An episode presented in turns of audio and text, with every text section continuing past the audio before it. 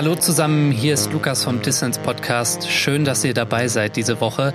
Es lohnt sich, denn wir haben einen ganz besonderen Gast in der Show, Tessa Ganserer. Sie ist die erste offene Transperson in einem deutschen Parlament. Tessa Ganserer sitzt für die Grünen im Bayerischen Landtag und sie ist queerpolitische Sprecherin der Partei. Früher, da hieß Tessa Ganserer Markus Ganserer und Anfang des Jahres, da hat sie sich öffentlich als Transfrau geoutet. Seitdem wollte ich sie im Dissens-Podcast haben und jetzt hat das auch geklappt. Darüber bin ich natürlich sehr froh. Mit Tessa Ganserer spreche ich darüber, wie es ist, im falschen Geschlecht zu stecken, welche Diskriminierungen Transpersonen noch immer erfahren und warum uns das als Demokraten alle etwas angeht. Mein Name ist Lukas Andreka, viel Spaß mit Dissens. Dissens, der Podcast für linke Gesellschaftskritik.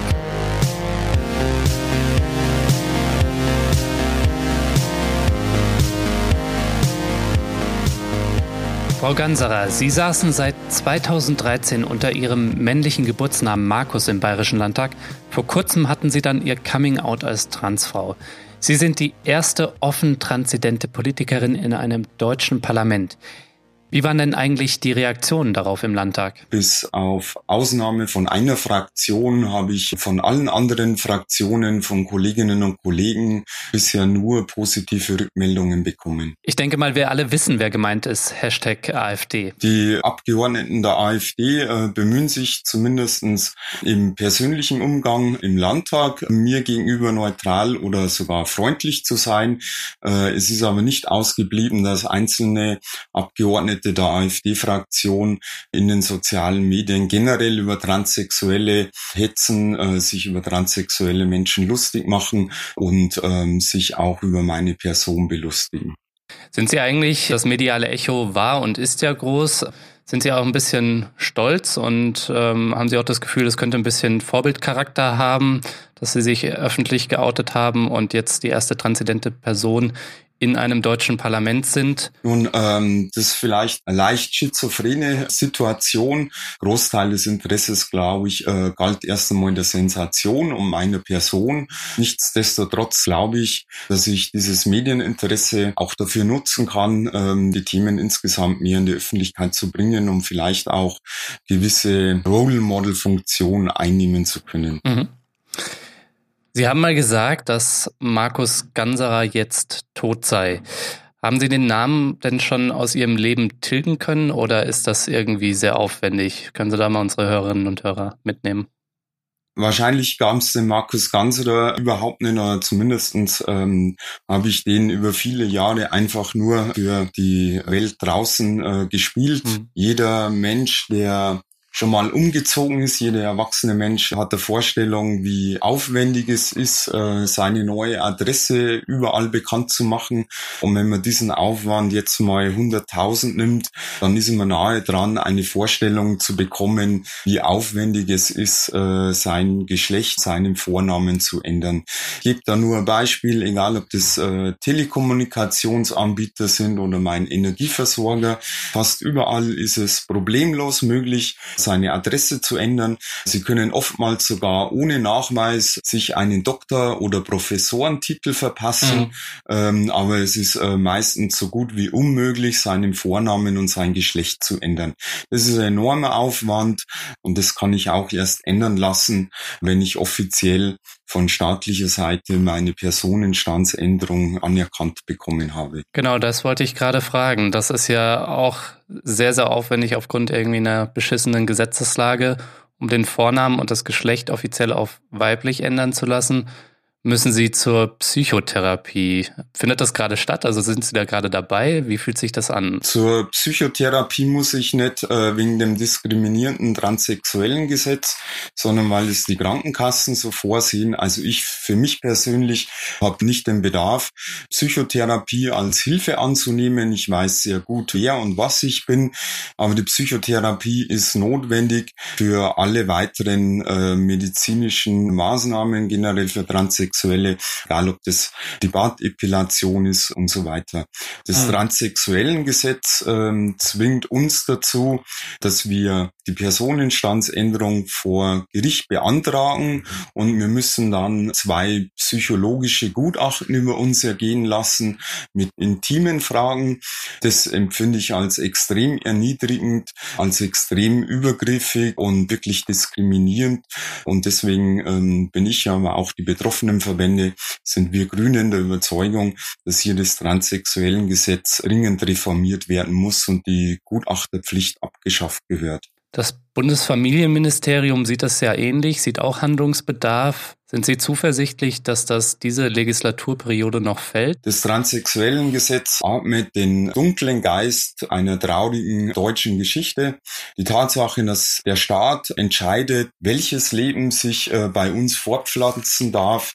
So steht es im Transsexuellengesetz, äh, dass Menschen ähm, den Personenstand von amtlicher Seite nur ändern dürfen, äh, wenn sie geschlechtsangleichende Operation und damit eine Zwangssterilisation Reform vorgenommen haben.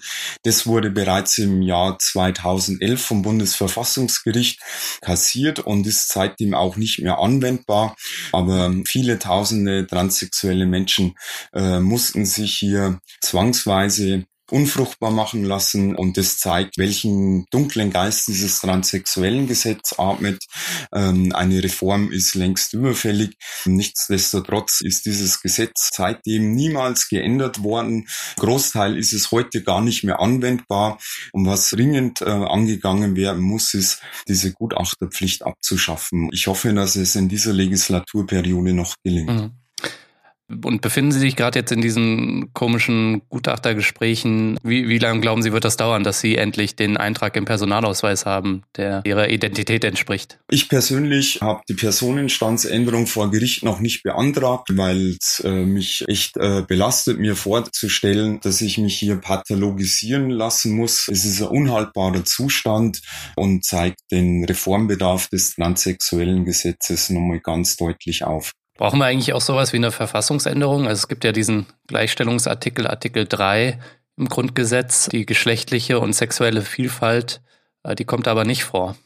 Ja, es würde die Rechte nochmal äh, deutlich stärken, aber allein äh, eine Aufnahme ins Grundgesetz ist es nicht getan. Wir müssen dringend die rechtliche Situation verbessern.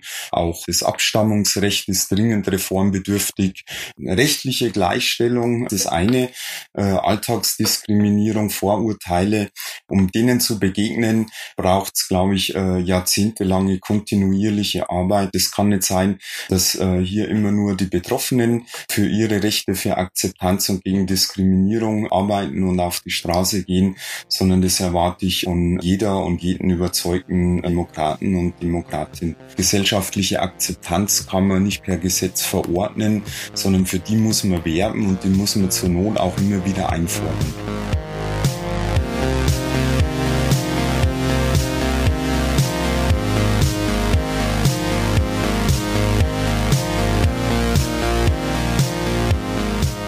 Ich möchte an dieser Stelle wie immer allen Menschen danken, die Dissens unterstützen. Und vor allem danken möchte ich den Fördermitgliedern von Dissens. Das sind in etwa 50 Menschen, die monatlich Geld in die Hand nehmen, weil sie wollen, dass Dissens dauerhaft gute Ideen für alle senden kann.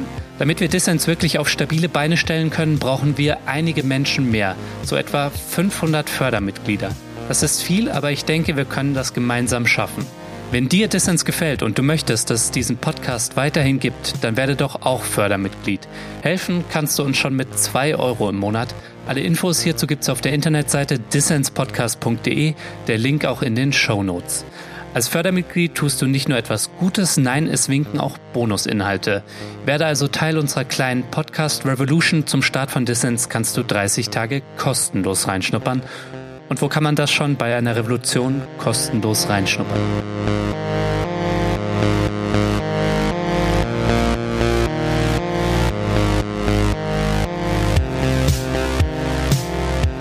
Ihr hört den Dissens-Podcast. Zu Gast ist Tessa Ganserer. Tessa Ganserer sitzt für die Grünen im Bayerischen Landtag und ist die erste offene Transperson in einem deutschen Parlament. Frau Ganserer, wie haben eigentlich Ihre Freunde, Familie und Ihr soziales Umfeld auf Ihr Coming-out als Transfrau reagiert? Eigentlich alle erstaunlich äh, positiv, offen. Also meine Frau weiß es seit vielen Jahren und hat mich stark unterstützt. Da bin ich ihr echt dankbar. Äh, Allein, glaube ich, hätte ich das gar nicht durchgestanden. Und insgesamt habe ich das Glück, äh, dass unter dem Freundeskreis und Bekanntenkreis alle sehr positiv, sehr offen reagieren. Wenn gleich äh, natürlich, äh, insbesondere bei guten Freunden, das schon auch eine Zeit dauert, bis sie sich daran gewöhnen. Also ich denke, da muss ich äh, auch Geduld mitbringen. Ich meine, ich habe ja auch einige Jahre gebraucht, um mich so zu akzeptieren, wie ich bin. Und da kann schon schon einmal passieren, dass noch versehentlich der alte falsche Vorname im, im Alltagsgespräch äh, passiert, aber das ist nichts Böswilliges. Ich glaube, das legt sich mit der Zeit auch ziemlich mhm. schnell. Und Ihr Vater, den haben Sie ja erst nach Ihrem öffentlichen Outing besucht und haben geschildert, dass das irgendwie war, weil Sie sich Sorgen gemacht haben, wie er reagieren würde. Aber der hat durchweg positiv reagiert, habe ich gelesen. Ich habe es eigentlich nicht anders erwartet. Also ich habe in meinem Leben einige Entscheidungen getroffen, die hätte sich vielleicht anders gewünscht, aber er hat äh, meine Entscheidungen niemals in Frage gestellt, niemals kritisiert und er stand immer hinter mir. Von dem her habe ich eigentlich auch erwartet, ähm, dass er so positiv reagiert. Ich wollte ähm, aber mich persönlich auch nicht damit belasten, dass äh, er eventuell auch anders reagieren könnte. Äh, ich bin sehr, sehr froh, dass er so offen reagiert hat. Und das zeigt für mich ganz deutlich, Akzeptanz ist nicht unbedingt vom Alter, von der Weltoffenheit, vom Bildungsstand abhängig, sondern ausschließlich davon, ob die Menschen äh, das Herz am rechten Fleck haben. Und das hat mein Vater auf jeden Fall. Mhm. Wie ist das eigentlich mit Ihren zwei Söhnen? Haben die sich denn jetzt schon dran gewöhnt, dass Sie zwei Mütter haben? Auch meine Kinder kommen damit überraschend gut. Ich glaube sogar schneller und besser damit klar wie erwachsene Menschen, weil Kinder einfach unvoreingenommen sind. Zum Beispiel das Verplappern beim Vornamen ist meinen Kindern nicht ein einziges Mal passiert. Vom ersten Tag an haben die äh, mich als Tessa akzeptiert und sich dann auch nicht mehr versprochen. Sie haben ja zehn Jahre darauf verzichten müssen, von anderen Menschen als Frau wahrgenommen zu werden. Also Ihnen war das vor dem Outing schon zehn Jahre für Sie selbst ja klar, dass Sie Tessa und nicht Markus sind. War das irgendwie trotzdem eine Zeit des Kampfes zwischen diesen zwei Identitäten und war das irgendwie ein Gefühl, da drin festzustecken? Also es war vielleicht am Anfang so ein Kampf von zwei Identitäten, wenn Sie merken, so da schlummert äh, irgendwas in Ihnen drin und Sie sind gerade erst dabei, was da ganz tief vergraben ist, ähm, so nach und nach an, äh, an das Tageslicht zu befördern. Aber irgendwann äh, merken Sie, dass nicht nur Teil von Ihnen ist, sondern dass das Ihre eigentliche Identität ist. Und dann ist es kein Kampf mehr zwischen äh, Identitäten, äh, wenn sie das einmal angenommen haben, dass sie so sind, sondern ist es eher Kampf, dazu auch zu stehen. Man macht sich über alles mögliche Gedanken und je älter sie werden und je älter sie sind, umso schwerer wird es dann, ähm, weil sie eben dann ähm, sich nicht nur überlegen, gehe ich das durch, sondern dann eben auch die Sorgen sind, wie geht es dann meinen Kindern? Werden die unter Umständen wegen mir dann irgendwie nochmal äh, gehänselt, diskriminiert etc. Und das macht es halt dann noch viel, viel schwerer, das zu sich zu stehen.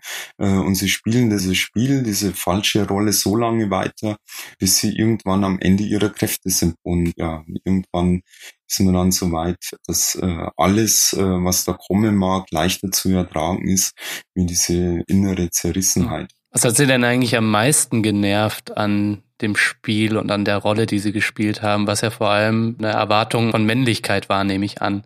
Was hat Sie da am meisten genervt? Also mich nervt generell diese äh, Geschlechterrollen-Klischees, äh, in die wir alle hineingeboren äh, werden äh, und die den äh, Menschen in der Regel niemals gerecht werden. Ja, also dass Frauen äh, immer lieb und nett sein sollen, dass äh, Männer die Starken sind, dass sie sich nichts gefallen lassen dürfen, dass sie aggressiv auftreten müssen, äh, um erfolgreich zu sein, sich gegen andere durchzusetzen. Diese umfallen, dass Männer auch keine Gefühle zeigen dürfen dürfen, weil es ihnen als Schwäche ausgedeutet wird. Das wird ja den meisten Menschen äh, nicht gerecht, unabhängig von ihrer Geschlechtsidentität, unabhängig, ob sie sich äh, in ihrem Geburtsgeschlecht wohlfühlen oder ob sie merken, dass sie an der Geburt dem falschen Geschlecht zugeordnet wurden. Es, ähm, viele dieser Klischees werden den Menschen nicht gerecht. Mhm.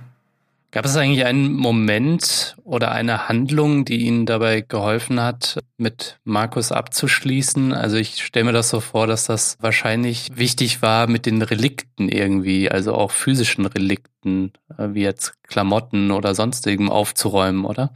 Ich habe den äh, Frieden mit meiner Vergangenheit geschlossen. Ich habe viel zu lange äh, nicht wirklich gelebt, weil ich ähm, einfach nicht den Mut hatte, zu mir zu stehen. Es war äh, keine Frage der Entscheidung. Also sie, sie entscheiden sich nicht für das eine Geschlecht oder das andere. Es war eher eine klare Entscheidung, ein klares Bekenntnis zum Leben. Sie wollen weiterleben und dann geht's nicht anders. Und nachdem für mich klar war, dass ich diese Transition eben über den Jahreswechsel beginnen werde, war für mich klar, dass ich meine ganzen äh, Männerklamotten endgültig entsorge. Die hat äh, ein Freund von mir mitgenommen, ähm, das, was ihm gepasst hat und gefallen hat, das hat er behalten und den Rest einfach verteilt oder in die Altkleidersammlung gebracht. Äh, und das war für mich dann eben wirklich so der symbolische Cut. Es sind noch äh, Erinnerungsfotos aus meiner Vergangenheit, die werde ich jetzt nicht verbannen. Wie gesagt, ich habe dann meinen Frieden geschlossen. Alles, was ich erlebt habe, im Leben, positiv wie negativ, äh, hat mich zu dem Menschen gemacht, äh, der ich heute bin und hat mich aber auch an den Punkt gebracht, wo ich heute stehe und da bin ich äh, eigentlich sehr glücklich und sehr dankbar, was ich im Leben schon erreicht habe und von dem her habe ich da auch damit meinen Frieden geschlossen, dass ich äh, bei meiner Geburt dem falschen Geschlecht zugeordnet wurde. In 50 Jahren ist die queere Bewegung ja sehr weit gekommen, hat schon viel erkämpft. Wo soll es nach Ihrer Ansicht in den nächsten 50 Jahren hingehen? Oder ist das vielleicht ein zu weiter Horizont, weil Sie bis dahin alle Fragen geklärt sein sollten?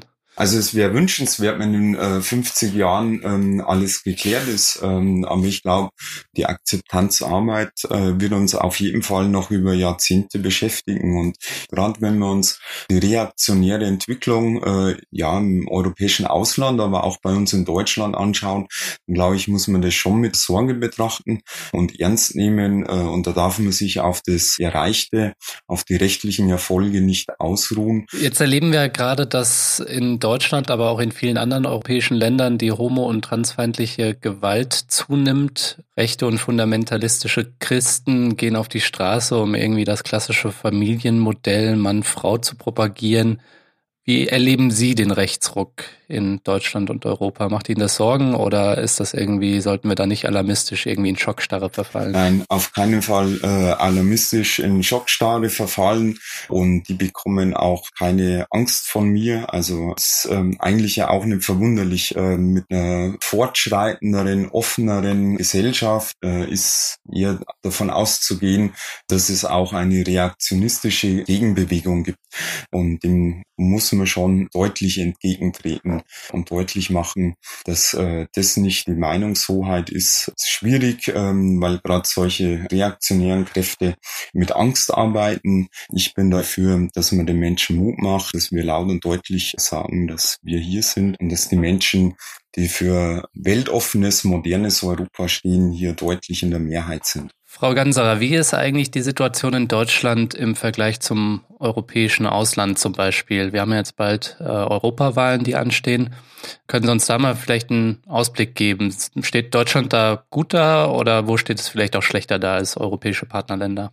Also ich denke äh, eher im Mittelfeld. Wir sind da mit Sicherheit nicht die Avantgarde, was äh, die Anerkennung von Rechten für LSBTIQ äh, angeht in Europa muss aber auch sehen, dass insbesondere in osteuropäischen Ländern ähm, die rechtliche Situation, die Diskriminierung noch viel schlimmer ist wie in Deutschland.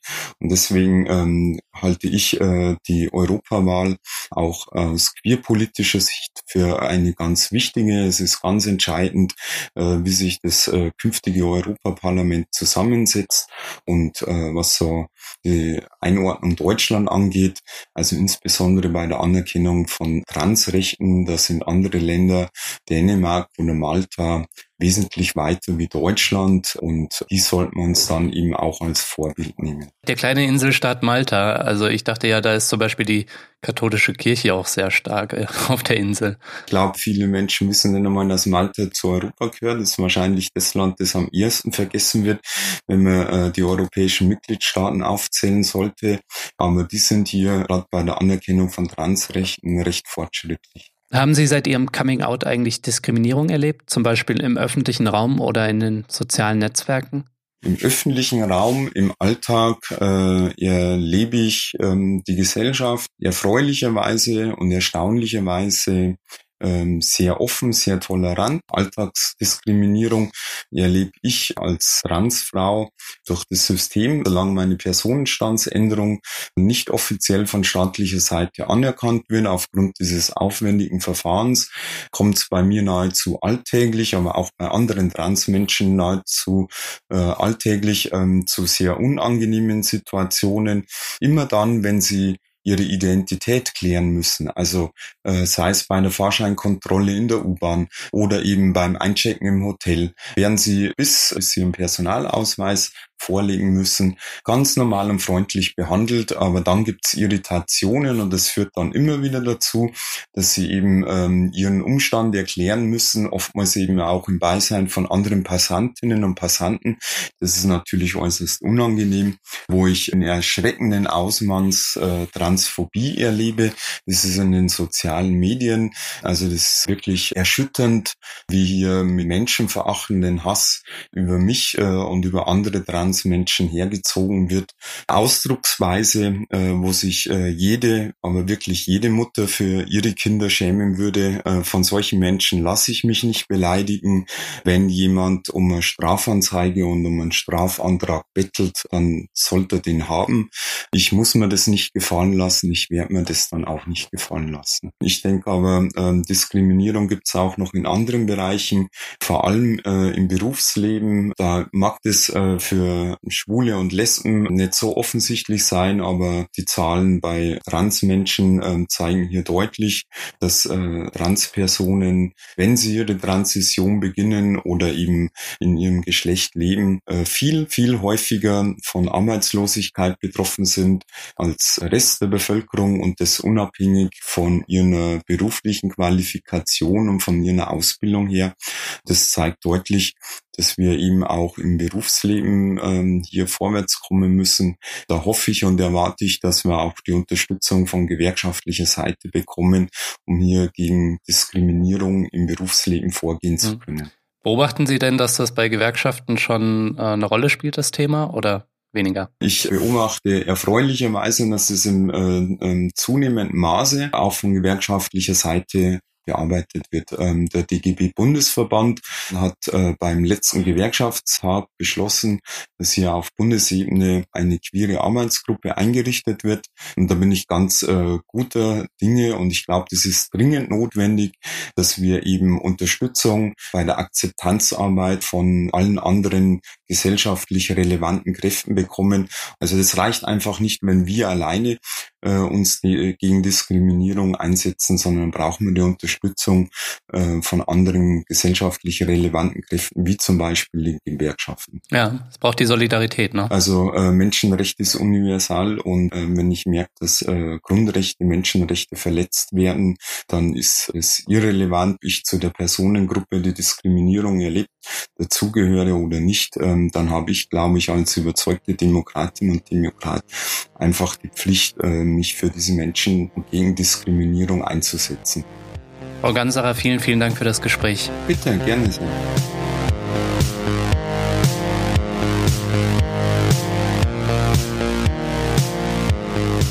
Das war der Dissens-Podcast für diese Woche. Zu Gast war Tessa Ganserer. Tessa Ganserer sitzt für die Grünen im Bayerischen Landtag und ist die erste offene Transperson in einem deutschen Parlament. Folgt ihr auf Twitter und checkt ihre Internetseite aus. Die Links dazu in den Show Notes. Ihr wollt mehr von Dissens, wie ihr diesen Podcast abonnieren könnt. Dazu gibt es natürlich alle Infos auf dissenspodcast.de und vergesst nicht, Dissens braucht eure Unterstützung. Wenn ihr wöchentlich informative Gespräche wollt und wenn ihr es euch leisten könnt, dann sponsert doch diesen Podcast. Das geht schon ab 2 Euro im Monat. Außerdem freue ich mich natürlich über Kommentare und Anregungen. Danke fürs Zuhören und bis nächste Woche.